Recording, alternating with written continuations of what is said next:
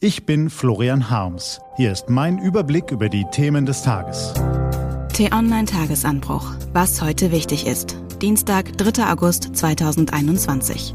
Schluss mit Corona. Es wird Zeit, die Seuche hinter uns zu lassen. Gelesen von Anja Bolle.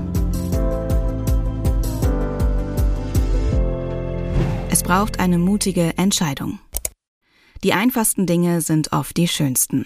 Ein Frühstück im Café, unbekümmert durchs Einkaufszentrum bummeln, in einem Stadion Sportler zujubeln.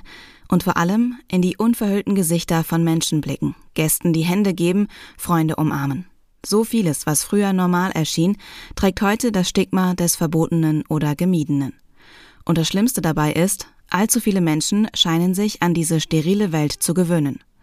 Schon wird die sommerliche Unbeschwertheit von der unheilschwangeren Warnung vor der vierten Corona-Welle übertönt. Aber eigentlich läuft es gar nicht so schlecht in unserem Land. Und selbst die größten Herausforderungen lassen sich bewältigen, wenn genügend Leute mithelfen. Und wenn die richtigen Leute mutige Entscheidungen treffen. Eine Impfpflicht haben die Regierenden seit der Pandemie unisono ausgeschlossen. Aber was spricht dagegen, in der Impfdebatte endlich Tacheles zu reden? 52 Prozent vollständig Immunisierte sind zu wenig. Es sollten 85 Prozent sein, damit der Corona-Spuk endlich endet. Und zwar schnell. Es kann nicht sein, dass in den Impfzentren täglich Termine verfallen und in den Lagern Vakzine verderben. Wer als Erwachsener ohne medizinischen Grund den Peaks verweigert, sei es aus Trägheit oder weil er ideologischen Lapskaus im Hirn hat, muss eben hinnehmen, dass er im Herbst nicht mehr am normalen Leben teilnehmen kann. Dafür genügt eine klare Regel. Ohne Impfung oder selbst bezahlten PCR-Test nicht mehr ins Restaurant, nicht mehr ins Einkaufszentrum, nicht mehr zum Sport, nicht mehr Teil des öffentlichen Alltagslebens. Weil Wahlkampf ist, traut sich derzeit kaum ein Politiker, das Offensichtliche zu fordern. Aber spätestens nach dem 26. September wird es vielerorts so kommen. Muss es ja so kommen weil es nicht geht, dass eine Minderheit dauerhaft die Mehrheit davon abhält, wieder ein normales Leben zu führen. Dafür braucht es auch Politiker, die Klartext reden, statt Wahlkampfphrasen zu drechseln.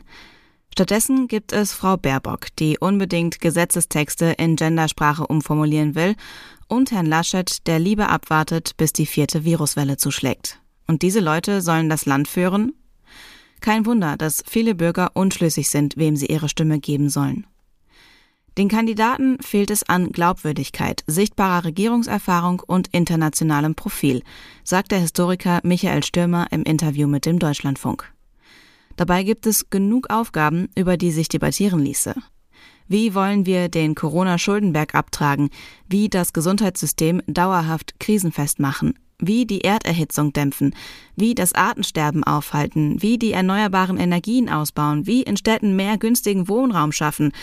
Um nur einige zu nennen. Die Parteien und ihre Kanzlerkandidaten sagen zu all dem dies und das, aber klare Ansagen sind selten. Vielleicht mangelt es ihnen an Courage, vielleicht haben sie auch Angst, noch mehr Fehler zu machen. Dabei wäre die Richtschnur, an der sich couragierte Vorschläge ausrichten könnten, ganz simpel. Die meisten Leute wollen Corona hinter sich lassen und wieder ein normales Leben führen, weil die einfachsten Dinge oft die schönsten sind. Was heute wichtig ist. Die T-Online-Redaktion blickt für Sie heute unter anderem auf diese Themen.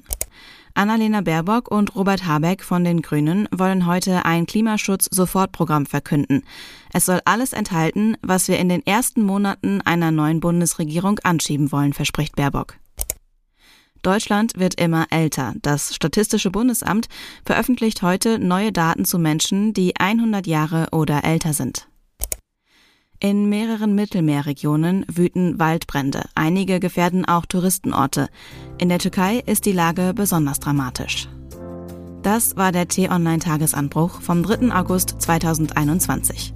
Produziert vom Online-Radio- und Podcast-Anbieter Detektor FM. Den Tagesanbruch zum Hören gibt es auch bei Spotify. Einfach nach Tagesanbruch suchen und folgen. Ich wünsche Ihnen einen frohen Tag. Ihr Florian Harms.